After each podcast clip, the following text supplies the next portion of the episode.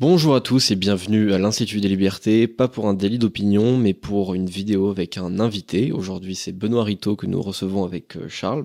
Bonjour. bonjour, Benoît Rito. Euh, alors, vous êtes mathématicien, hein, euh, normalien, si j'ai bien compris, par ailleurs maître de conférences hors classe à Paris 13 et président de l'association des climato-réalistes. Est-ce que jusque-là, tout est bon? C'est ça, oui. Très bien. Alors, euh, pourquoi on vous reçoit euh, Enfin, quelle est l'occasion en fait? C'est la sortie de ce livre, hein, Mythes et légendes écologistes, euh, donc aux éditions L'Artilleur, éditions avec lesquelles, enfin, on, on aime bien recevoir les auteurs.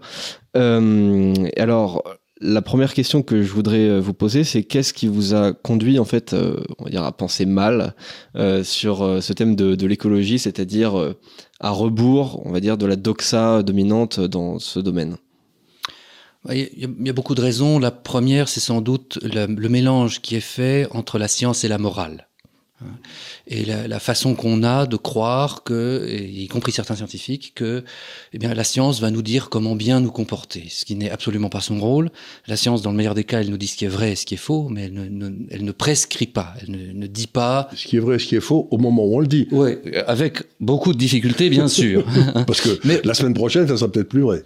Oui, sans, bon, sans forcément que ce soit à ce point. Euh, le but de la science, c'est le vrai, et ça n'est pas le bien. Et aujourd'hui, avec l'écologisme, on essaye de faire de la science un instrument de censure, c'est-à-dire la science a parlé, vous devez donc agir comme la science vous dit d'agir. Ça, ça, ne peut pas être la science, c'est autre chose. Et en tant que scientifique, je pense que c'est important de le dire et de, se souvenir que ben, les scientifiques d'abord ne sont pas propriétaires de leur savoir, ils en sont dépositaires, c'est tout. Et ils ne doivent pas utiliser, même s'ils ne le font pas tous, même si la, plupart sont honnêtes, en tout cas, ils ne doivent pas laisser utiliser la science euh, comme instrument de, de, de nouvelle inquisition. Ben oui, c'est un peu ce que disaient les Grecs, vous aviez le logos, l'éthos et le pathos. Si vous transformez tout en pathos, on va pas progresser. Hein. C'est un peu, c'est un peu. Le fait que ce soit bien vu veut pas dire que c'est vrai ou juste. Tout à fait. Donc là, c'est pour, prolonger vous, sur. Vous, dites vrai, mais il y a aussi juste. Vous pouvez prendre des tas de décisions qui sont à la mode et qui auront des conséquences à long terme absolument désastreuses, donc qui ne sont pas justes. Donc c'est pas simplement le vrai, c'est qu'on confond le consensus avec le juste, ce qui est, un, qui est un, autre, un autre problème. Effectivement, il y a une dimension morale qui est extrêmement euh, importante dans, dans, dans, justement ces mythes et légendes écologistes. Et c'est justement pour ça que je trouve aussi euh, votre livre assez intéressant, c'est la manière en fait de, de, de, prendre le taureau par les cornes. C'est-à-dire que bah, il y a quelques temps, il y a quelques semaines, euh, on avait reçu François Gervais. Alors François Gervais, voilà, il est euh, dans un truc très très scientifique de voilà, on va on va débunker euh, une à une ces informations, etc. mais vous, vous partez déjà du principe que même si tout est faux, en fait, la science elle-même, le débunkage purement scientifique ne permet pas, en fait, de euh, contrer justement tous ces discours-là parce que ça passe aussi par la morale, par une forme d'expiation. Euh, d'ailleurs, euh, vous, prenez comme comparaison aussi le succès des des horoscopes. voilà, on sait tous que les horoscopes, bon, voilà l'épreuve de la vérité en fait les élimine tous, euh, mais pourtant ça a un succès fou, ça continue d'avoir un succès fou et ça a probablement un, très bel avenir. Euh, donc déjà comment vous expliquez que ces mythes et légendes sont du côté de la moralité, ou considérés comme tels alors, parce que ça fait partie d'une mythologie d'une façon générale, c'est une façon aussi de, de, de, créer du lien en, dans une société. Hein, c'est un récit commun que auquel tout le monde adhère et auquel tout le monde se conforme plus ou moins. Donc c'est pas l'équivalent d'un code civil, mais c'est quand même une façon de faire société, si, pour, pour utiliser une expression à la mode. Et euh, alors effectivement, moi aussi j'ai fait, j'ai écrit des choses un petit peu comme l'avait comme l'a fait Jean, François Gervais, c'est-à-dire bon, on va vous démontrer par A plus B que tout ça c'est très excessif, qu'il n'y a pas de, de, danger plus que ça, mais ça a déjà été fait et finalement c'est assez facile à faire. Ça vient, c'est regardez les données, vous voyez bien que l'exemple type c'est le climat. Bon, oui, il y a des courbes qui vont dans le mauvais sens de temps en temps, mais il y en a aussi qui vont dans le bon. C'est très confus, c'est très complexe. Il y, a, beaucoup de choses à comprendre. Et ce qu'on ce qu'on voit vite, c'est qu'on n'a pas tout compris et que, quoi qu'il en soit, on n'est pas du tout à la veille d'une fin du monde climatique, ni de près ni de loin. Mais si ça ne, si ça ne pénètre pas la société, c'est parce que l'adhésion à, cette, à ce catastrophisme n'est pas, pour reprendre les expressions grecques que, que vous utilisiez, c'est pas le logos, c'est-à-dire c'est pas la raison, le savoir qui est en, qui est en jeu, c'est le mythos, le mythe, l'imaginaire, le récit. Et le récit est beaucoup plus puissant que la raison pour emporter l'adhésion. Et donc, si on veut. C'est amusant ce que vous dites. Hein. Le récit est plus important. C'est c'est pour ça. Comme pour que la politique ça marche. Alors parce qu'ils nous font des récits. Alors. En partie, en tout cas. En tout cas, on voit bien que la science seule ne suffit pas. Et c'est aussi, euh, à mon sens, assez clairement parce que eh bien, l'écologisme a réussi à construire un récit qui fait qu'il n'y a pas besoin de connaître, il n'y a pas besoin d'avoir vu les courbes, il n'y a pas besoin de connaître ce que c'est exactement que l'effet de serre. Il suffit d'avoir en tête un certain nombre de, récits qui nous ont été qui nous ont été racontés et qui tiennent lieu de pensée, qui tiennent lieu de raisonnement. Donc c'est ça que j'ai voulu révéler en quelque sorte, enfin, amener à la conscience pour que bah, ce terrain-là mythologique soit, ne soit pas abandonné toujours au même, euh, du même côté. Le nom, c'est euh, Contes et légendes. Moi, quand j'avais 7, 8, 10 ans, 12 ans, je sais pas quoi, il y avait toute une série de petits contes et légendes d'Afrique, contes et légendes d'Égypte ancienne, contes et légendes de Grèce et tout ça. Ça faisait partie de mes lectures, j'adorais ça. Et finalement, je me rendu compte que ces mythes, les mythes fondateurs dont vous parlez, c'est intéressant parce que c'est comme ça euh, qu'on on s'agrège aux anciens, en quelque sorte. C'est, euh, on partage ces choses avec les anciens. Et euh, ça me fait penser à René Girard. Donc vous êtes en train de dire qu'il y a toute une série de gens qui, dans le fond, se disent, pour arriver à un bon, émissaire, un bon, bon émissaire, il faut quand même commencer par un bon mythe. Quoi. Mmh. Alors, René Girard est un auteur que j'apprécie beaucoup, effectivement. Je pense qu'il a, il a beaucoup à voir avec ce qui se passe, effectivement, et avec le, la, la, la, dynamique sacrificielle qui s'est mise en place avec l'écologisme. Donc, euh, on, on, a trouvé une, on, on a trouvé un méchant qui, qui s'agit de, qui, qui s'agit de désigner à la vindicte populaire. Alors ça a aussi à voir, là, le... il faut aussi comprendre que l'écologisme, c'est quelque chose de très occidental. Hein. Euh, ces jours-ci, c'est la COP 28, donc qui se passe à Dubaï. On a l'impression que le monde entier est rassemblé pour essayer de sauver le climat. Euh, là, les, quelques jours qui se sont passés montrent que c'est, on est plutôt dans le gag qu'autre chose avec cette COP 28. On va plutôt avoir l'occasion de rigoler que de, que de se poser des questions sérieuses. Même d'avoir euh, plein de gens qui arrivent en jet privé pour aller à Dubaï, qui est limite la capitale mondiale de la pollution. Enfin, je veux dire, oui, rien que ça, le, le, le, le côté humain humoristique était inscrit dans l'organisation de, de, de, départ, mais ça peut laisser croire malgré tout que le monde entier se préoccupe du problème. En réalité, c'est quelque chose de principalement occidental. Et on peut, le, alors on peut le comprendre de différentes manières, mais une lecture, disons mythologique ou religieuse, c'est que, eh bien, l'écologisme a un peu pour fonction de remplacer le christianisme euh, agonisant, mhm. qui, est, qui, qui, laisse la place. On est dans des sociétés qui sont sécularisées, qui ne croient plus, et qui euh, trouvent dans l'écologisme une sorte de religion de substitution, qui reprend à peu près tous les codes de, de du christianisme. Donc la culpabilité, le, le péché originel, euh, qu'est en l'occurrence la révolution industrielle, le, le, le, paradis climatique et environnemental originel avant, avant l'arrivée de ces méchants humains, la, la, donc la, la contrition, la, flagellation permanente de tout ce que nous faisons, l'appel à, la, demande d'intercession. Pardon de la demande d'intercession avec les grands prêtres qui peuvent peut-être reculer la catastrophe si on les paye suffisamment, on n'a rien foutu. Alors, il y a aussi les, les, indulgences. Effectivement, on a réinventé les indulgences. Donc, vous avez des, des, gens qui, voilà, qui vous offrent une, une compensation carbone pour vos péchés carboniques. Ça, ça existe exactement comme les, comme l'Église l'a fait euh, au XVIe siècle. Il manque Luther. Quoi. Voilà. Donc, euh, jusqu'au jour où Luther va dire ça, ça n'est pas possible, vous ne pouvez pas faire ça. non, mais c'est amusant parce que c'est en fait du niveau de la religion et on peut pas s'empêcher de penser à Chesterton qui disait le jour où les gens ne croiront plus en Dieu, c'est pas qu'ils croiront en rien, c'est qu'ils croiront n'importe quoi. C'est exactement ce qui est en train d'arriver. Ça, c'est très clair. tout à fait. Donc, il avait parfaitement dit, il y a déjà 50 ou 70 ans, ça s'est très bien passé. Mais alors, l'écologie, est-ce que tout le monde va pas s'y mettre? Je parle pas forcément d'une mythologie écologiste comme on la connaît justement beaucoup, plus en Occident qu'ailleurs. Mais est-ce que l'écologie, c'est-à-dire euh, euh, en fait une phase de développement, justement, vous, vous, parlez de ça à un moment donné, c'est-à-dire qu'on peut, on peut modéliser en gros trois grandes phases de développement. Une première où euh, certes on pollue pas, mais tout le monde est pauvre et en fait on mange que dalle. Euh, une deuxième, on commence à avoir voilà une révolution technologique et les avancées sont telles qu'en qu'en fait on s'en fiche un petit peu des, conséquences néfastes. Et une troisième dans laquelle nous on est depuis plusieurs décennies maintenant en Occident, aux États-Unis, enfin en Amérique du Nord, tout ça, et dans une phase dans laquelle d'autres pays sont en train d'arriver, je pense à la Chine notamment, phase dans laquelle là on a suffisamment de technologie pour vivre quand même plutôt bien et on peut effectivement commencer justement même avec le capitalisme à dire voilà bah maintenant les voitures bah, au lieu de d'essayer de, faire en sorte qu'elles aillent hyper vite et qu'elles fassent 1000 km, et ben on va commencer à dire euh, bon bah maintenant ça on sait faire, maintenant on va faire des véhicules euh, qui, qui sont beaucoup plus euh, sécurisés et qui mettent beaucoup moins de, de, de CO2 au kilomètre parcouru. Euh, Est-ce qu'on n'a pas des pays dans le monde entier qui vont quand même arriver dans, dans, dans cette phase-là? Je pense à la Chine parce que récemment, enfin là ils sont en train d'ouvrir je sais pas combien de centrales à charbon. donc alors le deux, par, semaine. Voilà, deux, par, semaine. Deux par semaine. Donc alors certes le charbon c'est très mal. Euh, en tout cas c'est ce que j'ai appris à l'école, mais euh, leur centrale à charbon pollue beaucoup moins que celle euh, allemande par exemple. Donc il y a quand même une volonté de faire un petit effort par rapport à ça, et je pense que d'ici une quinzaine d'années facile, la Chine sera très en avance dans sa transition justement écologique par rapport à ça, énergétique. on aura du nucléaire, ça se trouve partout, du coup une, une énergie importante, mais bas carbone. Alors, il y a deux choses à, il y a deux choses à bien distinguer. Oui.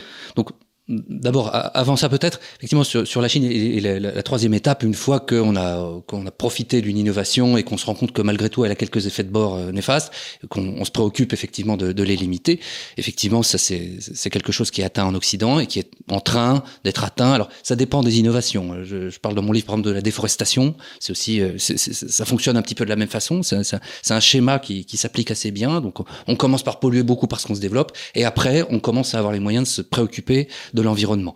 Euh, si vous êtes, je crois que c'est le cas sans doute pour vous deux, si vous êtes allé dans, des pays pauvres, euh, moi je, vais de temps en temps en Inde, bon, ils se préoccupent pas d'environnement, ils n'ont pas les moyens. C'est pas leur souci. C'est pas leur souci. Donc on a des sacs plastiques partout. la déforestation réelle, ça, ils s'en foutent. Hmm.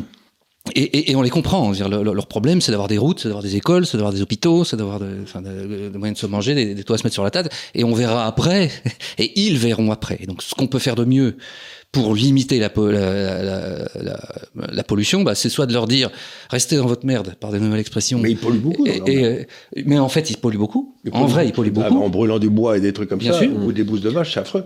Ou, au contraire, aidons-les, ou enfin, faisons en sorte, créons les conditions pour qu'ils puissent rejoindre les pays plus avancés, qui sont les pays les moins polluants. On sait, bien que les, le, classement des, des pays les, les, plus environnementalement vertueux, mais toujours en tête de classement, bah, notamment des pays comme la France, mais, mais pas que, ce sont les pays les plus développés qui polluent le moins. Et c'est parfaitement compréhensible. Et il y a autre chose sur lequel il faut revenir dans ce que vous disiez, il faut bien distinguer deux choses dans le débat sur, sur, la, sur la, la qualité de l'environnement, c'est la question du, de la pollution et la question du CO2, oui. qui sont deux choses complètement différentes. Euh, le charbon, effectivement, les nouvelles centrales au charbon qui, qui, se développent notamment en Chine sont des centrales qui polluent très peu. Effectivement, parce qu'on arrive vraiment, alors ça dépend un petit peu de la qualité du charbon qui est employé, mais on arrive vraiment à, à tout brûler, donc à, à, le, le, le, rendement commence à être à peu près optimal. On, on atteint le, le, maximum théorique, c'est tout à fait magnifique. Et donc plus on brûle, moins il y a de résidus et moins moins on pollue. Mais quand vous brûlez, ça c'est la chimie de base qui le dit, quand vous brûlez, à la fin il y a du CO2. Donc plus vous brûlez efficacement, plus à la fin vous ferez du CO2. Mmh. Mais le CO2 n'est pas un polluant, ni de près ni de loin. Sinon, il faut vite qu'on sorte de cette pièce parce qu'elle n'est pas si grande. On est quatre à respirer dedans. Je pense que à la fin de l'entretien, on aura peut-être doublé ou triplé la, la, la, la, la quantité atmosphérique de CO2, qu'il y a dans cette pièce et ça nous posera aucun problème Donc à personne. Vous pouvez, voilà, les plantes vertes qui sont ici n'auront aucun problème. Pas celle-là. Ouais, celle-là, elle va pas absorber grand-chose. Ah, oui.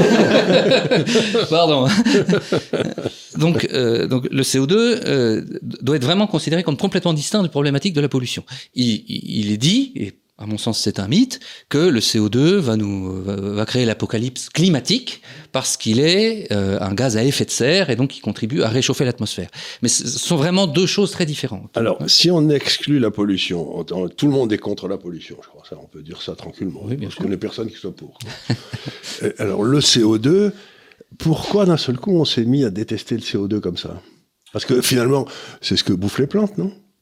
Alors le CO2, c'est le, le, le, gaz vert. Oui, hein. Il y a un gaz vert, c'est le CO2. Oui. Parce que effectivement, c'est le nutriment premier des plantes.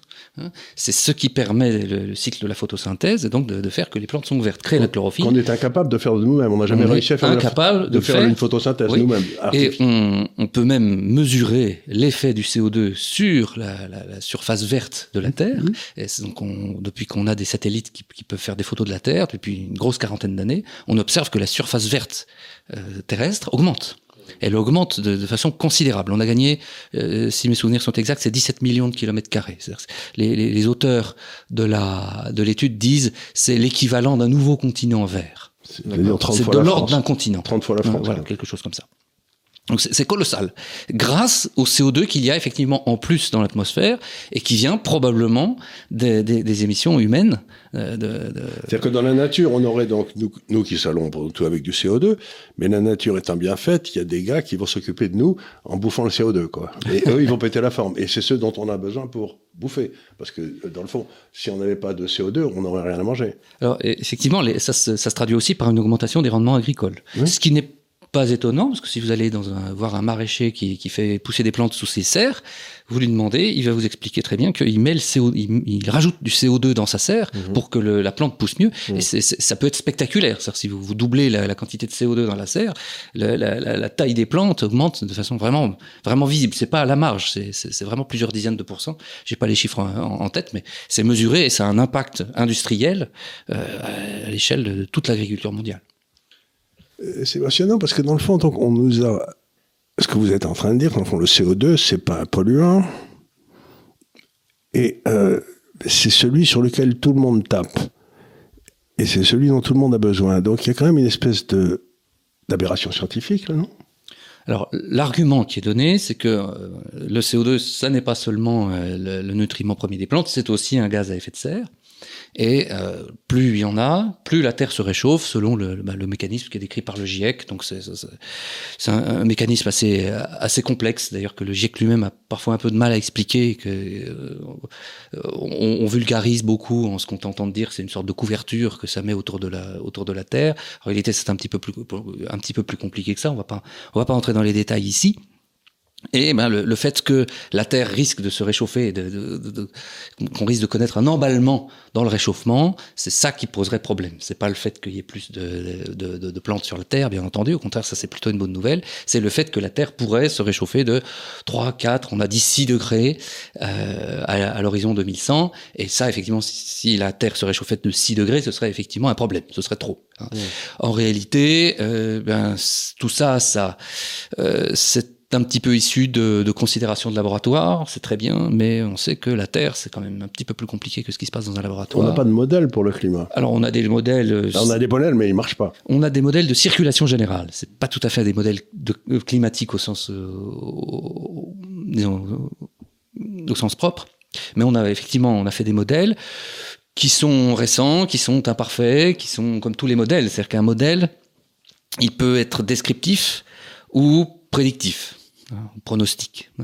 Et là, donc les modèles descriptifs, effectivement, qui vous décrivent le passé, qui vous décrivent à peu, près. Est-ce qu'ils décrivent bien le passé? On, peut toujours, un, modèle, on peut toujours arranger les paramètres pour qu'il vous décrive bien le passé. Ça, c'est des mathématiques assez simples. Hein. Vous, vous, vous, mettez suffisamment, vous, vous, mettez des points sur une, et puis vous cherchez une courbe qui passe par tous ces points, vous allez trouver. Ouais. Hein. Ça ne veut pas dire que vous avez compris ce qui se passe, et ça ne veut pas dire que si vous prolongez la courbe dans l'avenir, euh, les, les, les points de l'avenir seront bien sur cette courbe. C'est ça, ça la question. Est-ce que les modèles climatiques sont suffisamment euh, affûtés pour pouvoir avoir une prétention prédictive? Et votre réponse? À mon avis, c'est largement prématuré, d'autant que les modèles sont très divergents entre eux, pas du tout d'accord entre eux, et que quand on compare ce qu'ils ont prévu avec ce qu'on a déjà observé, il y a quand même une certaine, euh, certaine différence. Ils, ils n'ont pas fait leurs preuves, pour l'instant, mmh. n'ont pas fait leur preuve parce que les modèles capables de prévoir à 50 ans le temps qu'il fera, bah, ils n'existaient pas il y a 50 ans, donc on peut pas les, on, peut pas les tester. Donc c'est très largement prématuré de se fier au modèle pour dire le temps qu'il fera en 2050. Euh, c'est très largement prématuré, mais il y a beaucoup de décisions politiques qui sont prises comme si c'était certain. Oui.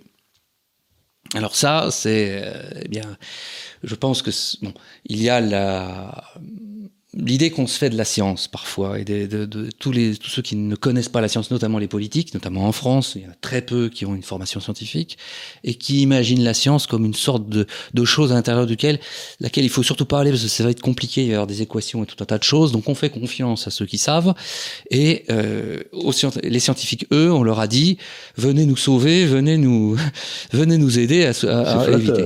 C'est flatteur et les scientifiques sont allés dedans euh, parce que les scientifiques scientifique bon, c'est difficile de comprendre exactement pourquoi. Il y, a, beaucoup de, il y a beaucoup de choses qui se sont passées, mais d'une façon générale, les scientifiques sont pas forcément très bien armés pour faire face à une réalité politique.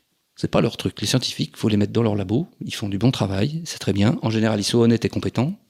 Mais quand vous les mettez dans une COP ou quand vous les mettez dans un, Grenelle ou autre, ils font face à, des choses qu'ils ne connaissent pas, qu'ils ne comprennent pas, auxquelles ils n'ont pas été préparés. Ils croient qu'ils sont protégés par leur savoir et par leur honnêteté, et ils se font plus ou moins rouler dans la farine parce que on est, ils voilà, ce qui est en jeu les dépasse complètement. Ouais, puis c'est aussi la force du mythe, c'est-à-dire que même hypothétiquement, si on avait, euh, je sais pas, une assemblée de scientifiques qui euh, arrivait euh, en fait à démontrer justement à un chef d'État que en fait euh, cette histoire de réchauffement climatique euh, c'est absolument n'importe quoi enfin j'en sais rien euh, derrière la force du mythe est tellement énorme justement dans, dans, dans la société que il faudrait un courage politique absolument démesuré pour aller contre ce mythe quand bien même euh, le chef d'État en question serait absolument convaincu du fait que ce soit complètement faux quoi. Donc euh, c'est aussi effectivement, ça. Il faut.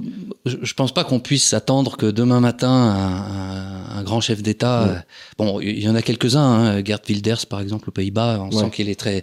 Euh, et euh, Milley en, en, Argentine aussi. Il, il y avait eu Bolsonaro, Trump. Donc il y avait eu quelques-uns qui avaient. Enfin, ouais. Trump c'était plus équivoque, mais il y en a, a quelques-uns qui l'ont dit, mais c'était plutôt rare. Et c'était plutôt des chefs d'État, disons un peu particuliers quand même dans la dans la dans, dans, dans le tableau général.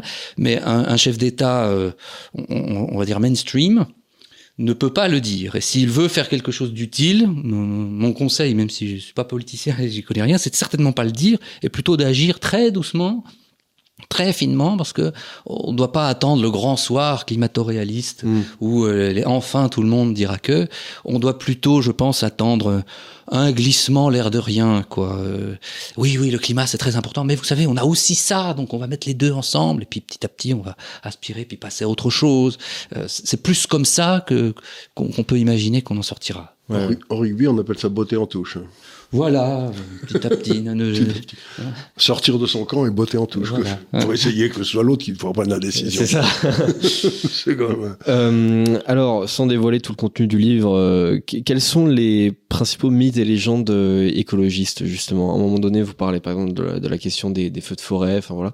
Que, que, quels sont les autres mythes et légendes, euh, justement Alors, les feux de forêt, c'est pas proprement parler un mythe, c'est plutôt oui, une, une, une, une, une, mauvaise, voilà, une mauvaise interprétation oui, de, des données. Hein, des données qui montrent rien de spécialement inquiétant au niveau des feux de forêt. Au contraire, les choses vont plutôt mieux, d'une façon générale, ce qui ne veut pas dire qu'il n'y a jamais de temps en temps oui, un problème ici ou là. Euh, donc il y a d'abord le, le, mythe fondateur qui s'est mis en place dans les années 60, qui est que l'homme, par sa puissance et par son égoïsme, comme d'habitude, euh, détruit la planète et se prépare à... Euh, à vraiment complètement détruire la planète sans, sans espoir de retour. C'est le mythe de Prométhée. C'est, euh, je crois pas que. ses inventions. Oui, mais Prométhée, c'était pas négatif. Je crois non, pas qu'il y avait la crainte que ça, que Alors ça provoque c'est, une catastrophe. C'est le mythe de celui qui poussait son caillou, là, qui remontait ah, son caillou. Hmm. C'est un peu... euh, donc ça, ça c'est quelque chose d'assez nouveau. Je crois pas qu'il y ait d'équivalent dans l'histoire. C'est pas la première fois évidemment qu'on a peur de la fin du monde. Ça, euh, c'est, ça, ça, c'est un, un, livre de Luciane Boya qui a été écrit en l'an 2000 et c'était la bonne année pour publier ça, qui s'appelait La fin du monde, une histoire sans fin. Et où il a fait, il a, il a récapitulé toutes les fins du monde depuis l'Antiquité, toutes les toutes les peurs de fin du monde. Euh, pendant longtemps, la fin du monde, elle est plutôt d'ordre religieuse. Hein, ce qui est assez naturel. À partir du 19e siècle, on a d'autres types de, peurs qui se mettent en place, euh, notamment des, peurs qui sont scientifiquement, euh, scientifiquement établies, si je puis dire. Le, le grand truc au 19e siècle, c'est les comètes, par exemple. Hein. On découvre que les comètes, elles pourraient venir euh, taper sur la Terre et, et, détruire la Terre. Et on a très peur de ça. Enfin, pas, pas très haut niveau, mais ça, fait discuter beaucoup quand même. La comète, si jamais la, comète vient nous rentrer dedans, on n'a pas complètement compris ce que c'est. À ce moment-là, les, comètes, on commence à savoir, au 19e, ça commence à être bon, mais ça n'empêche pas, disons, une certaine, angoisse populaire autour de ces questions. Est-ce que c'est intéressant par rapport à des, angoisses millénaristes religieuses C'est que c'est une angoisse qui est... La, la comète, c'est scientifique. Hein. Là, pour le coup, on peut calculer, on peut démontrer. C'est pas Dieu qui nous punit, mmh. c'est plutôt immanente, hein, une justice immanente. Et, et c'est plutôt vers ça aujourd'hui qu'on est, avec en plus la culpabilité humaine. La, la, la comète, c'était pas notre faute. Hein. Là, il faut que ce soit notre faute. Si la fin du monde se produit, c'est notre faute, et ce ne sera pas un Dieu qui nous punira, parce qu'on ne croit plus en Dieu. C'est nous-mêmes. Hein, ce sera une justice immanente et non plus une justice transcendante. Donc, euh, le, donc ce mythe-là, c'est le mythe fondateur et il n'a pas bougé. C'est exactement le même depuis les années 60. Ce qui change, c'est l'habillage. L'exemple, c'est, enfin, faut, faut, voir ça comme une franchise de cinéma, quoi. Hein, donc euh, tous les tous les cinq ans, tous les dix ans, on refait, on, retourne le même film. Hein, mais puis on change un petit peu le décor pour que les gens retournent euh, au cinéma voir le film. Mais fondamentalement, c'est le même.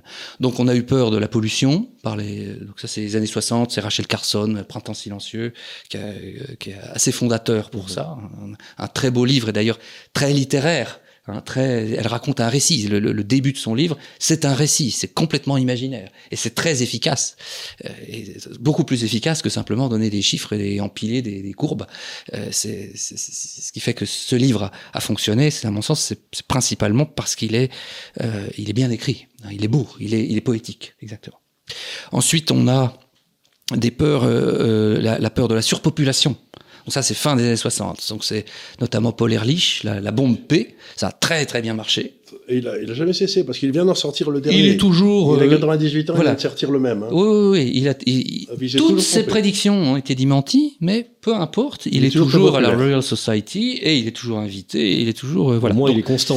euh, oui, voilà. Je crois que c'est le gars qui a été le plus reçu par le Congrès des États-unis dans l'histoire des États-Unis ah ouais? pour expliquer ah, les dangers qui arrivaient. Paul Ehrlich. Et euh, il était professeur à Stanford. Hein. Et euh, il s'est toujours planté. Il disait à la fin des années 60 que dans les années 70, il y allait y avoir 300 millions de personnes qui allaient mourir en Inde de faim. Et ben non, ils ont exporté du blé à la place parce qu'on a fait une révolution technologique. Oui, la révolution verte a permis à l'Inde de devenir exportatrice nette. Donc, si vous voulez, le gars, il s'est toujours trompé, mais il a jamais douté, quoi. Ouais. C'est un énarque, vous savez, toujours faux, mais jamais dans le doute. Ouais. c'est précisément quand, quand, quand, on voit quelqu'un comme Paul Ehrlich qu'on on comprend, à mon avis, que la, la, la science et la vérité n'a rien à voir avec ce, son succès. Non, parce que la science, c'est le doute.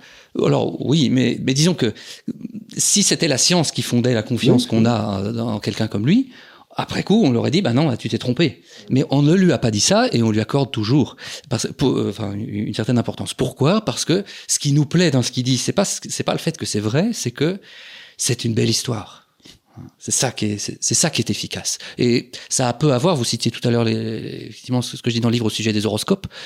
Les horoscopes, ça vous dit un truc ou l'autre, peu importe. On, on s'intéresse pas tellement quand on a une belle histoire, quand on a quelque chose qui nous fait, qui nous fait un peu vibrer. On s'intéresse pas tellement à le confronter au réel. On, on se contente de vivre l'émotion que ça suscite chez nous, et ça nous suffit bien. Je crois que Ehrlich, c'est un, un, bon exemple de ça, effectivement. Et il y a, il y a toujours eu un marché, d'ailleurs, c'était dans Astérix aussi, pour les annonceurs de mauvaises nouvelles. Oui, c'est vrai. toujours un très gros, mar très, très gros marché. Oui, parce très... que ça, oui, ça. Euh, c'est, on se dit, oh, il sait quelque chose que je ne sais pas. Il faut que je me prévienne. Il faut que je me prévienne. Je me pré pré J'essaye de pas me faire choper par ce truc-là. Donc, euh... et puis de toute façon, on sait tous que ça va. La vie, ça se termine mal. Quoi. donc, on, donc, si vous voulez, on est assez prêt à entendre la mauvaise nouvelle. Quoi. Alors, on est aussi euh, on est aussi, je crois, dans une société qui, qui valorise la peur. Ça, c'est assez nouveau. C'est vrai, ça. Aujourd'hui, euh, aujourd'hui, si vous avez peur, c'est que vous êtes lucide. Hein Ce qui n'a pas toujours été le cas. Bien entendu, avant, si vous aviez peur, c'est que vous étiez lâche. Mais aujourd'hui, c'est bien d'avoir peur parce que ça montre que vous avez réfléchi, quoi. Hein Et que vous pensez aux autres. Aussi. Parce que vous n'avez pas peur pour vous. Vous, vous. vous, êtes prêt à prendre l'effort. Mais vous voulez pas que tous ces pauvres gens meurent. C'est affreux. Et donc, ça vous permet de ne rien faire mais en vous sentant bien. C'est quand même un truc important. Oui, oui, il peut y avoir de ça. Tant bien, ça. C'est, euh... Donc on abandonne le christianisme et Jean-Paul II. N'ayez pas peur. Il faut avoir peur maintenant. Si on oui, n'a pas, si on pas peur, c'est qu'on est un gros débile. Là, Jean-Paul II, c'est à cet égard, effectivement, c'est peut-être le dernier de représentant de, de, de, notre, de, notre ancienne. Voilà, de l'ancienne façon de, voir oui. la peur. Mais il faut avoir peur parce que sinon, euh, en fait, le, le, l'urgence euh, perçue par les, les militants euh, écolos, du coup, ne sera pas du tout prise euh, au sérieux. Euh, je me souviens, il y a un peu plus d'un an, on avait régulièrement des actions de, de certains militants, justement, avec un t-shirt sur lequel il y avait écrit genre 821 jours avant la fin du monde ou je sais pas quoi. Bon, on a, on entend un peu moins parler de ces t-shirts-là parce que ça se rapproche un petit peu. Du coup, effectivement, s'ils continuent de faire des actions jusqu'au jour zéro et que le jour d'après on est encore vivant, bon, ça, ça va être un petit peu compliqué à justifier. Ouais, du coup, faudra faudra faire d'autres t-shirts peut-être dans quelques années avec un petit peu plus de, de jours dessus. Euh, mais oui, forcément, euh, on est obligé d'avoir un discours de crainte parce que sinon, les hum, solutions qui sont prônées justement par les partis écolos, par les militants écolos, euh, en fait, ne seront pas pris, ne seront pas prises au sérieux par rapport à l'ampleur du, problème. Si on dit non mais voilà, ça va se régler tranquillement, forcément, on va pas vraiment les écouter quoi. Donc c'est nécessaire. Le, le, côté urgence, mm. c'est aussi une façon d'empêcher la réflexion. C'est-à-dire que si vous voulez réfléchir, c'est que vous voulez perdre du temps, ouais. et donc vous allez nous empêcher d'agir, alors que il n'est plus temps de réfléchir, il est temps d'agir. Donc c'est la négation de la pensée en fait. Donc c'est l'argument ultime pour pas qu'on réfléchisse, et ça pour le coup c'est dangereux aussi. Évidemment. agir sans mm. avoir réfléchi, ça n'a pas eu des bons résultats dans l'histoire quoi. Oui, en, alors, en général, euh, c'est pas terrible. Quoi. Euh, il vaut mieux avoir réfléchi avant. Quoi. Euh. Et, alors, on, peut dire, bon, bah, on a assez réfléchi, donc maintenant agissons. Ça, ça peut s'entendre. Mais on a toujours besoin, en réalité, de continuer à réfléchir. On a besoin de gens qui continuent à se poser des questions, qui continuent à explorer. Et c'est aujourd'hui, c'est ça qui, qui est refusé. C'est que les gens puissent continuer à se poser des questions. Si vous vous posez des questions sur le réchauffement climatique, si vous suggérez de près ou de loin que c'est peut-être pas la catastrophe, qu'on va peut-être pouvoir s'en sortir qu'il y a sûrement des, des solutions d'adaptation qui seront bien plus efficaces, bien moins chères, bien utiles, bien plus utiles à tout le monde que tout arrêter. Euh, vous êtes déjà, euh, vous êtes déjà dans le déni de l'urgence, et donc, euh, donc on vous donne pas la parole. C'est ce que dit Björn Lomborg. Alors oui, par exemple, Lomborg, il dit, il, il est de cette de cette position un peu pragmatique. Faisons face. Euh, acceptons l'idée qu'on n'arrêtera pas le réchauffement. Il, pense qu'il est causé par l'homme, bon, c'est pourquoi pas. Mais le, le, plus raisonnable, c'est de regarder les coûts et les bénéfices de, des actions qu'on peut faire des actions qu'on fait. Quoi. Voilà. Et euh, est-ce que, si on arrête, euh, le, le, fait est assez facilement démontrable que si on arrête le pétrole, le charbon, le gaz, ça nous coûtera beaucoup plus en, qualité de vie, en nombre de morts et en, et en développement que si on fait. Euh, si on c'est une relation de 1 à 1 entre l'économie et la consommation d'énergie. Donc, si vous mhm. faites baisser votre consommation d'énergie de 40%, votre niveau de vie va baisser de 40%. et, ça veut dire que les, les, les plus petits, eux, ils vont baisser de 80%. Oui, parce que c'est régressif. C'est effectivement ah une sorte d'impôt régressif. Oui, c'est ça. ça, les, ça, ça, ça frappe beaucoup plus les petits, parce que les petits, ils dépensent les, deux, les trois, les, tout leur fric dans trois ouais. le logement, la bouffe et l'énergie. Donc, donc mm. euh, pour celui qui est, je sais pas, dans une grande administration, il s'en fout, il sera toujours chauffé. Mais le petit, il devra choisir entre bouffer et se chauffer. Quoi. C'est, euh... ça. Ben, on, ça, on commence à l'observer. Ça. La précarité énergétique, c'est mesuré, et on sait très bien d'où ça vient. C'est, l'augmentation artificielle du prix, de, de, notamment de l'électricité, par, euh, voilà, par les prélèvements, parce que euh, la, la transition énergétique est extrêmement inefficace, extrêmement coûteuse, et on en fait porter le coup mmh. bah, sur les simples citoyens. effectivement, c'est les, c'est les plus démunis qui payent le plus. Les plus démunis qui prennent le plus, que je trouve tout à fait tout à fait extraordinaire parce que euh, et en même temps, ça veut dire qu'on se retrouve comme au Moyen Âge avec les paysans attachés à la glèbe. C'est-à-dire que le type qui a de la fortune, lui, peut prendre l'avion, il s'en fout. Mais mmh. euh, moi, je vois un petit peu dans ma, région d'Avignon ou par là, euh, ben, si vous augmentez le prix du diesel, quelqu'un qui travaille à 40 km de, de l'endroit où il vit, ça lui pose des problèmes. Mettre, mettre, du diesel, ça lui pose des problèmes. Mmh. Comment je vais garder Je peux pas à la fois voyager et avoir un boulot.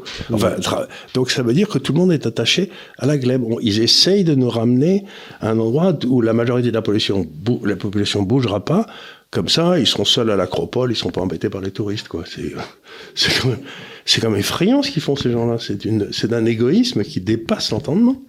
Alors, je sais pas si c'est conscient, mais effectivement, ça a ces conséquences-là.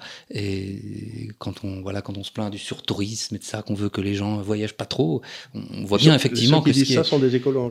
oui, voilà, hein, c'est souvent effectivement, euh, je, ça doit mettre mal à l'aise en vrai. Ça veut dire que les pauvres ont pas le droit de voyager. C'est un, mm. un, peu l'idée. D'ailleurs, c'est souvent des gens qui ont pas mal voyagé avant qui disent ça aussi. On, on a bien vu. Là, il y avait par exemple, il y avait plein d'avions qui devaient partir de Munich, là où il a eu une tempête de neige et tout. Ils sont pas allés à la conférence à Dubaï là. Et les types étaient très, très, très atteints de ne pas être à Dubaï. Quoi. C'était, on a vu les avions tous gelés sur l'aéroport à Munich et leurs avions étaient là et ils ne pouvaient pas partir. J'ai eu de la peine, j'ai eu de la peine pour eux. Quoi. Elle est pauvre. Les pauvres. Euh, mais alors comment, euh, par conséquent, répondre efficacement au discours euh, et aux mythes écologistes Ça, c'est très compliqué. Ouais.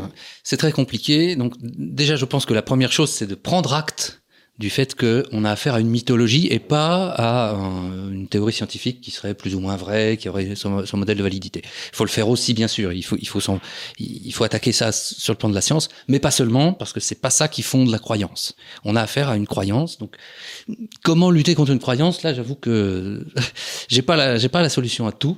Je crois que la, la première étape, c'est sans doute de révéler que c'en est une. D'abord que c'est en est une et qu'il faut retourner à une république laïque. Donc il faut interdire que la religion aille dans le, dans le gouvernement. Alors, il, faut serait- effectivement ne accepter, accepter l'idée, effectivement, Que l'écologisme est une, a une dimension religieuse Donc qui est ne très doit, pas claire. être- elle doit, elle doit pas être dans les, les sphères du gouvernement parce qu'il y a la séparation de l'Église et de l'État. Si c'est une Église, il faut la, faut la mettre à l'extérieur, qu'on lui permette d'ouvrir des temples et de pas regarder les gens toute la journée. Quoi. Euh, Non, je sais pas, ça me paraît une idée. euh, Moi, je suis pour la laïcité, donc euh, introduisons la laïcité dans l'Église, dans l'Église euh, écologique. En tout, bon, on- il faudrait forcer effectivement l'écologisme à se reconnaître comme une religion. Comme une Ce qui, religion. euh, ce qui, ce qui est pas trop, euh, je, je crois pas, ce soit, soit, soit trop sa façon de voir. Mais je crois qu'il faut pas se leurrer. On a affaire à quelque chose qui est très gros, qui dépasse euh, toute espèce de disons de c'est pas juste quelques personnes qui se sont réunies pour nous vendre ça parce que ça allait leur permettre Ouais. de, de, de vendre des éoliennes et des panneaux solaires c'est c'est quelque chose à l'échelle civilisationnelle Ouais. qui est peut-être comparable, mais ça il faudrait demander à un spécialiste, à, à, à l'expansion du christianisme à l'époque de l'Empire romain. Quoi. Comment ça se fait qu'un tout petit, euh, un, petit, un petit gars du fin fond de la Judée dans, un, dans, une, dans une région perdue de l'Empire a réussi comme ça, euh, quelques, quelques dizaines ou centaines d'années plus tard, à convertir tout l'Empire à une, nouvelle religion? Bah, bon, Je ne sais pas exactement quelles explications sont données à ça, mais c'est sans doute un petit peu l'effet papillon. Hein, c'est les, petites choses qui se sont passées. Là aussi, on a, affaire à un phénomène extrêmement complexe. C'est très difficile de, comprendre comment un, tel truc a pu nous arriver. Et alors ça encore, on, pourrait, mais surtout à une telle échelle. hein, Et que ça réussisse à ce point à convaincre autant de gens, autant de gens euh, par ailleurs sérieux, raisonnables, hein, euh, qui peuvent être dans une grande majorité assez, tout à fait désintéressés. Euh, là, je crois qu'on les, les historiens, les, les sociologues des sciences, les, les politologues vont avoir de quoi, de quoi travailler pendant un siècle ou deux. Au moins, on est en train de, de créer des emplois universitaires Vous pour l'avenir. Oui, bien sûr. Est-ce que vous ne croyez pas que c'est simplement parce que, à, la pla- à part, à part quelques spécialistes, etc., plus personne ne comprend rien à la, à la science? C'est-à-dire la science est devenue quand même extraordinairement compliquée et que personne ne comprend comment marche un téléphone, personne ne comprend comment marchent les satellites qui sont branchés sur les téléphones, etc. Donc, je crois qu'il y a une espèce de peur confuse, qu'on est dans une situation si extraordinairement technologique et que finalement on n'y comprend rien. Donc on se dit ça va pas durer ce truc-là, ça va se péter. Est-ce qu'il n'y a pas cette espèce de peur diffuse d'une science qui dirige nos vies et à laquelle 99% des gens ne comprennent rien? Ça, en, en tout cas, le, la, le fait que la science soit mal comprise, hein, ça c'est clair. Ça, ça, c'est et c'est vrai que c'est un problème. hein, qu'il bien, a plus assez. C'est la science qui est mal comprise, mais c'est aussi la re- la- l'engrenage entre la science et la société. On- Mhm. euh, par exemple, je sais pas, mais il y a, il y a 30 ans, quand le- l'Internet a commencé à arriver, on s'est dit ça va supprimer tous les emplois de secrétaires. Oui, ça va supprimer tous les emplois de secrétaires, oui, en effet. Mais ça foutait la trouille à tout le monde. Mais alors, Mais on n'est pas mort, hein. pour euh, Même le secrétaire. faire un contrepoint là-dessus quand même, euh, même des choses assez simples hein, sont, enfin, euh, ne sont pas ne sont pas comprises, enfin, ne sont pas écoutées. Je pense à la transition énergétique. En principe, si on avait été un tout petit peu rationnel, c'est pas si difficile à comprendre que bah, le nucléaire ne produit pas de CO2. Mhm. Allons-y, faisons du nucléaire. Il y a des déchets, il y a des problèmes, etc. Mais si vraiment c'est la fin du monde climatique, c'est la solution facile. On a la technologie, on peut le développer, on a, le- on, on a tout ce qu'il faut, on a les matières premières. On, on aurait pu faire ça. Ça aurait été parfaitement logique. Et là, pour le coup, il n'y a pas besoin de connaître la science, il n'y a pas besoin de- de- de- d'être un spécialiste pour accepter l'idée. C'est une technologie déjà éprouvée. Mais c'est pas du tout ce qu'on a fait. Et au contraire, on a dit, euh, alors malgré Macron qui a dit qui qui vient de, à nouveau de changer d'avis à la, à la COP 28, pendant des années, il fallait réduire la part du nucléaire en France. Voilà, et la programmation pluriannuelle de l'énergie disait, on a fermé Fessenheim, on a fait, on a fait le contraire, exact. Mais pour, là, pour le coup, pour des raisons assez, assez évidentes. Quoi. donc là, si on essaye d'utiliser le, logos, on voit que c'est complètement impuissant parce qu'en deux lignes, ce qu'on devrait comprendre. très important, c'est-à-dire le fait d'être logique, rationnel, etc., ne traite pas le problème. Oui. C'est ça, la vraie. comment traitez-vous dans une démocratie un machin euh, qui est euh, complètement imperméable à, toute logique et à toute, explication intelligente? C'est quand même une sacrée question, ça. et quand vous dites intelligente, vous êtes, vous êtes gentil déjà. C'est très simple. Oui. Hein. C'est très très simple. C'est pas compliqué de comprendre que le nucléaire. Pas besoin d'avoir fait politique. Voilà. Oui, le nucléaire, vraiment, ça se justifie mm. comme. Enfin, c'est un exemple, graphique, c'est pas le seul. Hein. Non, mais, mais effectivement, comment expliquer même ce manque de rationalité dans les solutions? Parce qu'on pourrait dire, voilà, bon, euh, euh, le, le, le, diagnostic, par exemple, est totalement euh, d'ordre mythologique, voilà. Mais derrière, on pourrait estimer qu'on a des solutions concrètes et justifiées. là, ce que nous proposent les, les, les écolos, c'est, alors, pendant un moment, ça a été l'énergie propre, c'est-à-dire les éoliennes, le, les panneaux solaires etc. Euh, maintenant qu'on s'est quand même aperçu qu'on pouvait investir des centaines de milliards dedans, euh, ça, ça pouvait pas faire fonctionner une société. Euh, maintenant, on est passé à un au discours suivant, c'est-à-dire celui de la décroissance. Donc en gros, bah, la meilleure énergie, en fait, c'est tout simplement celle qui n'est pas produite et donc consommée. donc en fait, revenons quasiment au, Moyen Âge. Alors, on nous explique pas tellement comment serait cette société parce que une société dont les modes de consommation sont ceux du Moyen Âge, ce serait une société du Moyen Âge. Euh, je, suis pas sûr que Sandrine Rousseau euh, soit extrêmement favorable à cela. Euh, enfin, au Moyen Âge, il, mourrait en moyenne à 35 ou 40 ans. Oui. Tandis que nous, qu'est-ce qu'on va faire des vieux s'il n'y a plus d'énergie Comment on va les chauffer? Oui, ça, je, je sais pas, je pense qu'ils vont. Les jeunes, on s'en fout, moi je suis. ils vont se démerder. Hein. Mais enfin, le type de 80 balais, il a froid rapidement. Hein. Ouais, c'est sûr. Mais euh, du coup, oui, effectivement, comment expliquer même ce manque de rationalité par rapport aux solutions? Parce que le nucléaire, c'est tellement évident, quoi. Je veux dire, eh bien, parce que, alors ça, c'est un, complément au, mythe originel dont je vous parlais, c'est que euh, le, donc l'apocalypse créé par l'homme ne sera évité, ça c'est le mythe originel, que par une transformation complète de la société. C'est-à-dire qu'il n'y a pas de solution rationnelle à regarder. Et c'est le problème d'une technologie comme le nucléaire, c'est que ça ne conduit pas à une transformation de la société. Euh, les, les, les, éoliennes déjà un peu plus. J'ai déjà entendu ce coup-là qu'il fallait transformer l'homme et tout. On a, il y a eu plein de camps, de, concentration. Ah oui, oui. Là, avec cette brillante idée. Donc, vous pensez que ça va nous amener au camp de concentration un jour? En tout cas, l'écologisme, on, on, a l'impression que c'est quelque chose de sympathique voilà, on va, ils vont peut-être un peu loin, mais bon, c'est quand même, ils ont de bonnes intentions. Alors que quand on détaille un petit peu ce qui est derrière le discours, c'est effectivement du totalitarisme. C'est-à-dire de changer l'homme une fois de plus. Voilà. Donc le euh, but c'est de changer l'homme. Parce que va Dieu, changer. Dieu, a, raté son coup quand il a fait l'homme, mais nous on va on va monter le coup et on va maintenant faire un homme contenable.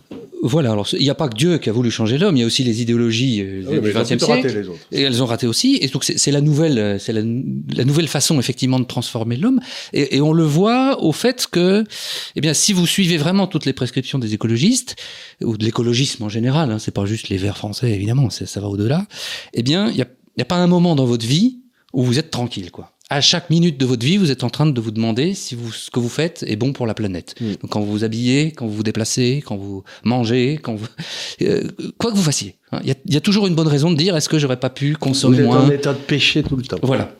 Et donc, comme, comme ça vous demande une, un, un, effort constant, en fait, vous, vous, ne vous appartenez plus, vous appartenez effectivement à, ce type d'homme nouveau qu'il s'agit de, qu'il s'agit de créer. Mm. Mais d'ailleurs, c'est la définition même du, totalitarisme. On, y est, on y est partiellement parce qu'aujourd'hui, les, les, psychologues et psychiatres euh, quand même font état euh, de l'augmentation de ce qu'on appelle l'éco-anxiété, c'est-à-dire justement euh, l'anxiété le, permanente de savoir si on a un bon bilan carbone, si on a, si les enfants, le, bon les enfants, vous vous rendez compte, faites rentrer des enfants dans une société, on va tous mourir, on va tous mourir, etc. Mais si vous avez 7, 8, 10 ans, ça doit vous poser des problèmes monstrueux.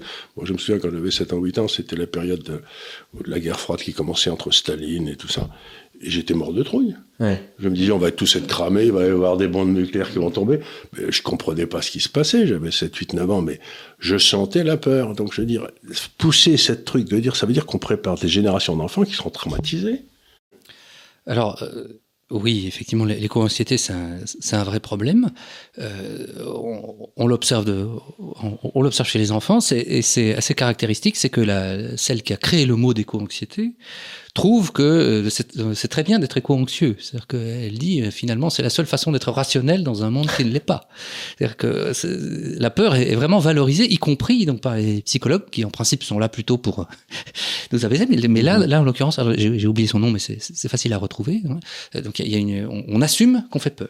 On dit aussi aux enfants, c'est même pire que pendant la guerre froide en, en un sens, c'est qu'on leur dit non seulement vous devez avoir peur, mais c'est à vous de trouver les solutions. Oui, effectivement, parce hein que bon, ils sont pas formés les La guerre froide, on peut pas y faire grand chose. Euh, euh, on leur disait pas, c'est vous qui allez, euh, qui allez voir Brejnev ou hein, on On leur disait pas ça. Hein. Là, on leur dit, c'est sur vos épaules, c'est ça va être d'autres responsabilités. On, leur met sur les épaules un truc dont ils ne sont pas responsables, sur lequel ils ne peuvent rien faire. C'est affreux c'est euh, on ne devrait pas, c'est vrai. Et effectivement, quand on a, euh, quand on voit des choses comme les, les grèves pour le climat qui, ont été initiées par Greta Thunberg et qui sont encouragées mm. euh, à, à, assez haut niveau euh, par, par, certains scientifiques, euh, par certains politiques, c'est c'est incompréhensible. Enfin, c'est pas, on peut pas faire ça. On ne devrait pas. S'en prendre aux enfants de cette façon, utiliser Greta Thunberg comme elle a été utilisée, c'est je vais pas dire le mot, mais, euh, c'est dégueulasse, disons-le. Par, rapport à la, question justement des, des, solutions, et je pense évidemment au nucléaire, est-ce qu'on va pas quand même un peu dans le bon sens? Il me semble que même Greta Thunberg a fait son coming out euh, pro-nucléaire euh, il, y a, il y a quelque temps. Euh, même du coup Emmanuel Macron, qui pour une raison qu'on ignore, voulait absolument abaisser le mix énergétique à 50% de nucléaire. Enfin, je veux dire, c'est aussi logique. J'avais vu une comparaison comme ça sur, sur Twitter il y a pas longtemps. C'est aussi logique que si on voulait que 50 des vélos et des roues carrées au lieu des roues rondes. Enfin, je veux dire, voilà. Euh, et euh, on est en train de revenir dessus. C'est peut-être euh, un des bons points de la, guerre en Ukraine, c'est qu'en fait, on s'est rendu compte qu'on manquait cruellement d'indépendance énergétique et que le nucléaire était une extrêmement bonne manière d'en avoir une. donc, est-ce que sur ce point-là, on va pas quand même précisément plutôt dans la bonne direction que dans la mauvaise? Alors, ce qui s'est annoncé à, à, Dubaï, donc sur euh, tripler la, les capacités nucléaires euh, dans le monde, mm. c'est une bonne nouvelle, effectivement. La, la, question, euh, c'est très bien quand on a des bonnes nouvelles. La question, c'est beaucoup quand est-ce qu'elles vont venir? Est-ce qu'elles vont venir trop tard? Mm-hmm. Pour ce qui est de la France, par exemple, c'est très très tard. On a on a perdu tout un savoir-faire qui était qui était largement à notre disposition il y a 20 ans. On a tapé sur le nucléaire à bras raccourcis pendant des années. Est-ce que c'est pas trop tard? Tous les, je, je veux dire, moi tous mes copains qui étaient là-dedans je connaissais un peu, parce que le cœur du nucléaire français, c'était entre Marseille, Grenoble et, Lyon. c'est là où il y avait beaucoup de, des recherches qui se mmh, passaient. Et là, vous aviez des centaines d'arts et métiers qui étaient là, qui étaient les mains dans le cambouis, qui savaient monter des trucs. Il n'y en a plus. Il n'y a, plus, a pas un gars depuis 20 ans qui fait des arts et métiers ou centrales, j'en sais rien, qui va vers le, qui est allé vers le nucléaire. Ils ont tous été faire du trading à Londres. Mmh. Ça, c'était utile. Mais je veux dire, donc on n'a on, a plus les ressources humaines pour repartir. Il faut d'abord recréer ces ressources humaines, les universités, les cours, les professeurs, euh, la pratique. Donc on en a pour 20 ans. Quoi. Ça va être euh, sans doute compliqué. Donc effectivement, on peut se réjouir de dire, bah, enfin, on peut difficilement se réjouir de dire ah bah tiens la guerre en Ukraine nous fait nous réveiller quoi. C'est un petit peu dommage. Hein, on se réveille trop Bien tard. Sûr. Euh, ce, à mon avis, avec avec cette histoire de d'écologisme en général, c'est c'est vraiment la peur de ceux qui n'ont pas de problème quoi, hein, qui veulent. on veut un supplément d'âme, on veut, on veut se donner des frissons, donc on a peur de quelque chose. C'est pas forcément très grave tant que ça reste dans le dans l'imaginaire, mais euh, elle a quand même réussi cette peur à s'inscrire dans le réel, à nous faire prendre des décisions. Heureusement pas à la hauteur de, de, de, de ce, que, de ce qui est demandé. Avec très peu de gens, parce que c'est 2 ou 3% d'écolos. Mais comme, ils font, comme ils font la balance dans nos démocraties, bah, du coup, on se dit, il faut absolument que je fasse une politique qui sera prise en compte par les. C'est comme ça que Jospin a fermé euh, Superphénix. Si je me souviens exact, c'était pour essayer de gagner les 3% de voix des écolos, mmh. quoi. Oui, on a aussi. Alors, c'est un poids. des minorités. Euh, c'est un poids euh, moral au-delà d'un poids politique. Hein, si vous êtes obligé de vous dire pour les écologistes, mm. sinon, enfin, et, et, même quand vous critiquez, c'est c'est pas pour être anti-écolo, c'est pour être le vrai écologiste. Hein, c'est donc il y, a une vraie euh, il y a une vraie chape de plomb hein, qui traverse tous les partis. Et la communauté scientifique. Et la, alors la communauté scientifique aussi est assez, euh, euh, pas, tous, mais effectivement une partie de la communauté scientifique considère que c'est un peu son moment de gloire. Hein, c'est le moment où on l'écoute, le moment où elle peut dire euh, et prendre prendre un peu de pouvoir. Donc ça effectivement, bah, il faudra faire en sorte dès que possible qu'ils retournent à leur labo et qu'ils arrêtent de vouloir prendre du pouvoir parce que c'est pas leur métier. Hmm. Mais dans les faits, je veux dire, euh, même si on a euh, alors des, politiques euh, écolos qui, participent à certains gouvernements, je trouve que à une échelle, on va dire civilisationnelle, pour les pays qui sont les plus développés, donc qui tentent de montrer la voie aux autres pays sur comment on gère son développement après la première phase de réel développement, euh, je trouve quand même que effectivement on va dans le bon sens parce que même si le discours dominant est de plus en plus dominant, c'est celui justement euh, de, de, la culpabilité euh, vis-à-vis de, de l'écologie, du discours décroissant, etc. Je trouve que dans les faits, déjà les populations ne sont pas du tout prêtes à devenir euh, décroissantes. je veux dire même même d'ailleurs les populations chez qui le discours décroissant est extrêmement puissant. je veux dire si on regarde vraiment leur mode de vie, je pense que pour la plupart ce sont des citadins qui prennent le métro ou la voiture ou des trottinettes électriques, par conséquent qui sont complètement euh, dépendante euh, du, capitalisme, du libre-échange, etc., ce qui est en contradiction totale et directe avec euh, le discours décroissantiste. Euh, par conséquent, en fait, même si c'est un discours qui, est, qui prend de plus en plus de place, je trouve que ce n'est pas vraiment celui qui prend le plus de place dans les politiques concrètes énergétiques qui sont mises en place. On a quand même réussi à se faire du mal. Oui, oui, non, bien sûr. Euh, et on peut s'en faire encore. Hein. On n'ira évidemment jamais. C'est qu'il est jeune. Vous voyez, parce que lui il pense qu'on on est près du fond.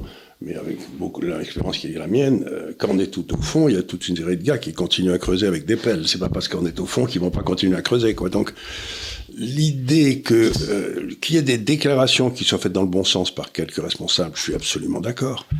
Mais entre la déclaration et la réalisation, euh, bon, quand les Suédois me disent qu'ils vont faire 10 centrales nucléaires dans les 20 ans qui viennent, je les crois, parce que ce sont des Suédois. Mais quand Macron me dit qu'il va se passer quelque chose dans le domaine nucléaire et tout, je me dis, ben, attendons la semaine prochaine, quoi, il va changer. non, mais il y, y, a un peu de ça aussi. C'est qu'il y a des gens qui réfléchissent à long terme. On l'a bien vu pendant le Covid, les Suédois ont dit, nous, on ferme rien. Et ils ont eu beaucoup moins de morts que les copains, quoi. Donc, mais, mais, personne n'en parle, quoi. Donc il y a aussi une question de relation avec la démocratie dans chaque pays. Nous, on n'est pas vraiment dans une démocratie, on a des, des sachants tout qui prennent les décisions pour le reste du peuple. Et ces sachants tout ne peuvent pas se permettre de se tromper. Sinon, ils sont virés. Parce qu'ils n'en arrivent jamais. Donc, donc on a ce, ce, curieux rapport avec une classe d'omniscients qui prend des décisions, dans le fond, sans vraiment s'intéresser à ce qui se passe en dessous. C'est enfin, pas nouveau, mais ça devient un peu grave quand il faut prendre des décisions à 30 ans. Alors, effectivement, sur le fait qu'on est capable de creuser encore, euh, quand j'ai commencé à m'intéresser au sujet, euh, je devais être jeune un peu, et je me disais, c'est bon. En fait, j'arrive j'arrive euh, trop tard pour m'intéresser au sujet, parce que bien dans deux ans, c'est fini. Et en fait, bah, ça fait 15 ans que je suis dedans, et ouais. on, est toujours, on est toujours dans la panade. Toujours en train de creuser. J'ai pas de j'ai pas d'inquiétude sur le long terme, on finira par s'en sortir, ouais. mais le, le, vrai problème, c'est qu'est-ce qu'on se sera infligé d'ici là. Hein, on parlait du nucléaire, on s'est fait beaucoup de mal, et pas que on se fait du mal. Euh, la, notre agriculture, on lui fait beaucoup de mal en, en mettant des normes euh, environnementales très très contraignantes que on ne met pas, enfin que on n'impose pas à ceux à ceux de qui on importe. Oui. Donc euh, on crée une distorsion de concurrence à notre désavantage. Donc on affaiblit notre agriculture. On a bon, quantité d'exemples comme ça. Les les, bah, les, les, Néerlandais sont les premiers, sont les, ont été les premiers concernés. Hein. C'est-à-dire que eux, ils, ils, étaient prêts à, à mettre à terre la moitié de leur agriculture d'un ouais. coup, pour des raisons idéologiques. Donc évidemment, ça, ça finit finit par se régler. On peut imaginer que ça finit par Parce se régler. Les paysans n'étaient pas d'accord. Oui, les paysans étaient franchement pas d'accord. Ce qui a d'ailleurs obligé mais... le gouvernement à infléchir. Voilà, ils ont fait des élections et du coup, paf, ils ont perdu. Voilà. euh, mais euh, bon, c'est surtout ça. C'est dans l'intervalle, qu'est-ce qui va se passer? Est-ce que, est-ce que ce qu'on fera sera, sera irréversible ou pas? Et là, il euh, faut être plus, faut faire attention. Alors, nous arrivons euh, vers euh, la fin de cette interview. Je voudrais quand même parler euh, du coup de l'association dont vous êtes président, hein, l'association oui. des, des climato-réalistes. Euh, Parlez-nous un petit peu de cette association, en quoi elle consiste, quel est son but, qui la compose, etc. Donc c'est une association qui s'est créée en réaction à la COP 21, donc la, la fameuse COP qui, qui s'est passée en décembre 2015 à Paris, où à l'époque euh, les, les climato-réalistes français euh, comme François Gervais euh, ou Vincent Cortillo. On, est, on était chacun un peu dans notre coin, donc on publiait un livre, on publiait une tribune, on a donné une interview, mais on n'était pas du tout euh, ensemble comme pouvaient l'être, comme peuvent l'être les climato-réalistes d'autres pays. Et donc ça, ça a servi de catalyseur. On, on a réussi à se, on s'est tous appelés, on a dit on peut pas continuer comme ça, donc il faut qu'on, il faut qu'on fasse quelque chose ensemble.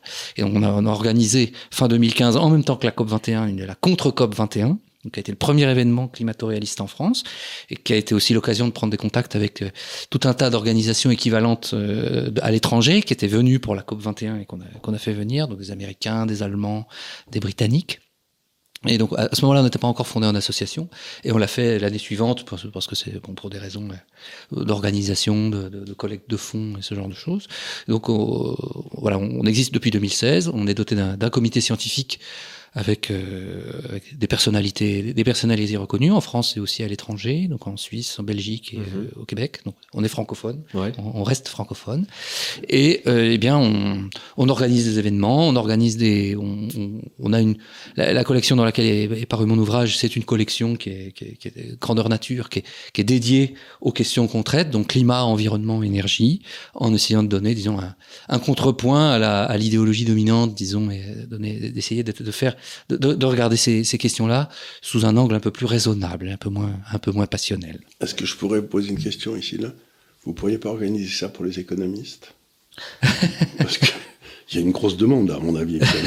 à mon avis, il doit y avoir des tas d'économistes qui sont tout à fait raisonnables dans tous les coins, mais on leur parle jamais. C'est toujours les mêmes corneaux qu'on interviewe. Donc, alors on a, on, on, est en lien avec un, un groupe de d'économistes et d'investisseurs qui s'appelle Carbone 50 qui euh, qui sont de notre euh, qui, qui, sont de notre côté, qui ont publié, qui ont réussi à, à, faire une ou deux tribunes, qui veulent pas qu'on dise leur nom parce que là pour le coup eux, ah, si on foutus, sait, ils sont, ils sont foutus, ils sont tous virés. Ouais. Donc euh, mais donc ils existent. ils existent. Ouais. Oui, ils, ils existent. existent. on est dans les on est dans la catégorie résistant. Euh, vous savez qu'il ne fallait pas donner les noms parce que sans ça, on pouvait se faire choper par la Gestapo qui était pas loin d'ici, comme vous disiez tout à l'heure. Donc, je, je, comprends leurs inquiétudes. Oui, quoi. tout à fait. Ça... Donc, donc bon, ce, qui me, ce qui me rassure, c'est qu'il y en a quelques-uns qui sont déjà rapprochés parce que moi, de temps en temps, j'ai des grands moments de solitude, vous savez. Il y en a aussi beaucoup, enfin, pour, pour, pour les discussions que j'ai pu avoir euh, avec diverses personnes, c'est bon, ils veulent pas trop euh, d'ennuis, ils veulent pas trop se poser de questions. On leur dit de ouais. faire ça, donc ESG, euh, c'est typique. Ils font l'ESG parce ouais, qu'on leur a dit de faire l'ESG parce que ça, ils veulent pas perdre. Des... Par exemple, même là-dessus, là, typiquement sur les critères ESG, c'est un truc qui a été extrêmement euh, prégnant pendant pas mal d'années et qui est aujourd'hui euh, beaucoup plus euh, en recul. Je me souviens qu'il y avait l'été dernier, c'était le, le, PDG de BlackRock, donc limite un des gars les, les, plus influents de tout le milieu de la finance, qui a dit bon, a dit ces stop. critères ESG, oui. ça va deux minutes, mais enfin maintenant ça, ça commence vraiment à emmerder tout le monde. Euh, non, mais surtout, voilà. on commence à perdre de l'argent parce que bah, vous euh, prenez, oui. moi j'ai fait un indice par exemple des valeurs euh, vertes côté en bourse et ouais. puis des valeurs fossiles côté en bourse. Et vous regardez le résultat depuis 10 ans ben, il fallait pas avoir une valeur verte. Il fallait prendre des valeurs fossiles. Donc, si vous êtes un investisseur, vous avez suivi l'ESG, vos clients disent, bon, vous avez été moralement très bien, mais par contre, qu'est-ce que j'ai perdu comme pognon? Donc, ça, ça limite l'enthousiasme, quoi. Ouais, le pognon ça. comme dernier rempart. ça a toujours été... rempart de la civilisation. ça a toujours été le rempart, là, comme disait ce brave Dostoïevski. L'argent, c'est de la liberté frappée. Ouais. Quand il y a pognon, il y a liberté. C'est pas faux. C'est vrai. euh, eh bien, écoutez, je crois que nous en avons terminé avec cet entretien, sauf si peut-être vous avez envie euh, d'ajouter quelque chose. Oh non, non, merci. C'était non, non, c'est très intéressant. Si vous pouviez tenir au courant de ce que vous faites de temps en temps, on envoie un message à Léonard s'il y a des trucs avec qui plaisir. se passent, des réunions, oui. des. Mm -hmm. ce que je veux dire euh, Parce que euh, plus on se parle, moins on se sent seul, quoi. Oui, ça c'est vrai. Effectivement. Oui. Sur ce, je remercie évidemment chaque personne pour son attention particulière qui aura regardé la vidéo dans son intégralité, évidemment. Euh, bah, J'espère bien. Alors, il manquerait plus qu'ils en regardent qu'un morceau. Oui, oui, non, mais il y en a qui font ça. Il y a des très mauvais élèves. Hein. Non, mais après, il faut espérer que ils arrêtent la vidéo à la moitié, ensuite ils reprennent, bien entendu. Hein, voilà.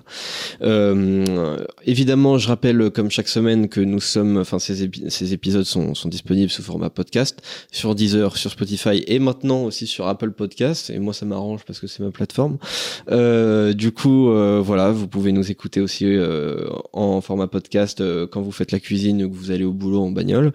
Euh, et nous sommes comme je le dis chaque semaine aussi, euh, sur tous les réseaux sociaux, sur Twitter, enfin on dit X maintenant, euh, sur TikTok, sur Instagram. Euh, voilà, je crois que c'est tout ce que j'avais à dire. Et sur ce, encore un grand merci. Merci, merci infiniment. Vraiment, ça m'a fait, Merci ça vous. a fait plaisir. Et à la prochaine sur une autre vidéo. Avant ton prochain livre. De l'inquiétude et Merci. Non, non, non, vous mmh. serez invité tout de suite. Voilà, c'est sûr. Merci beaucoup.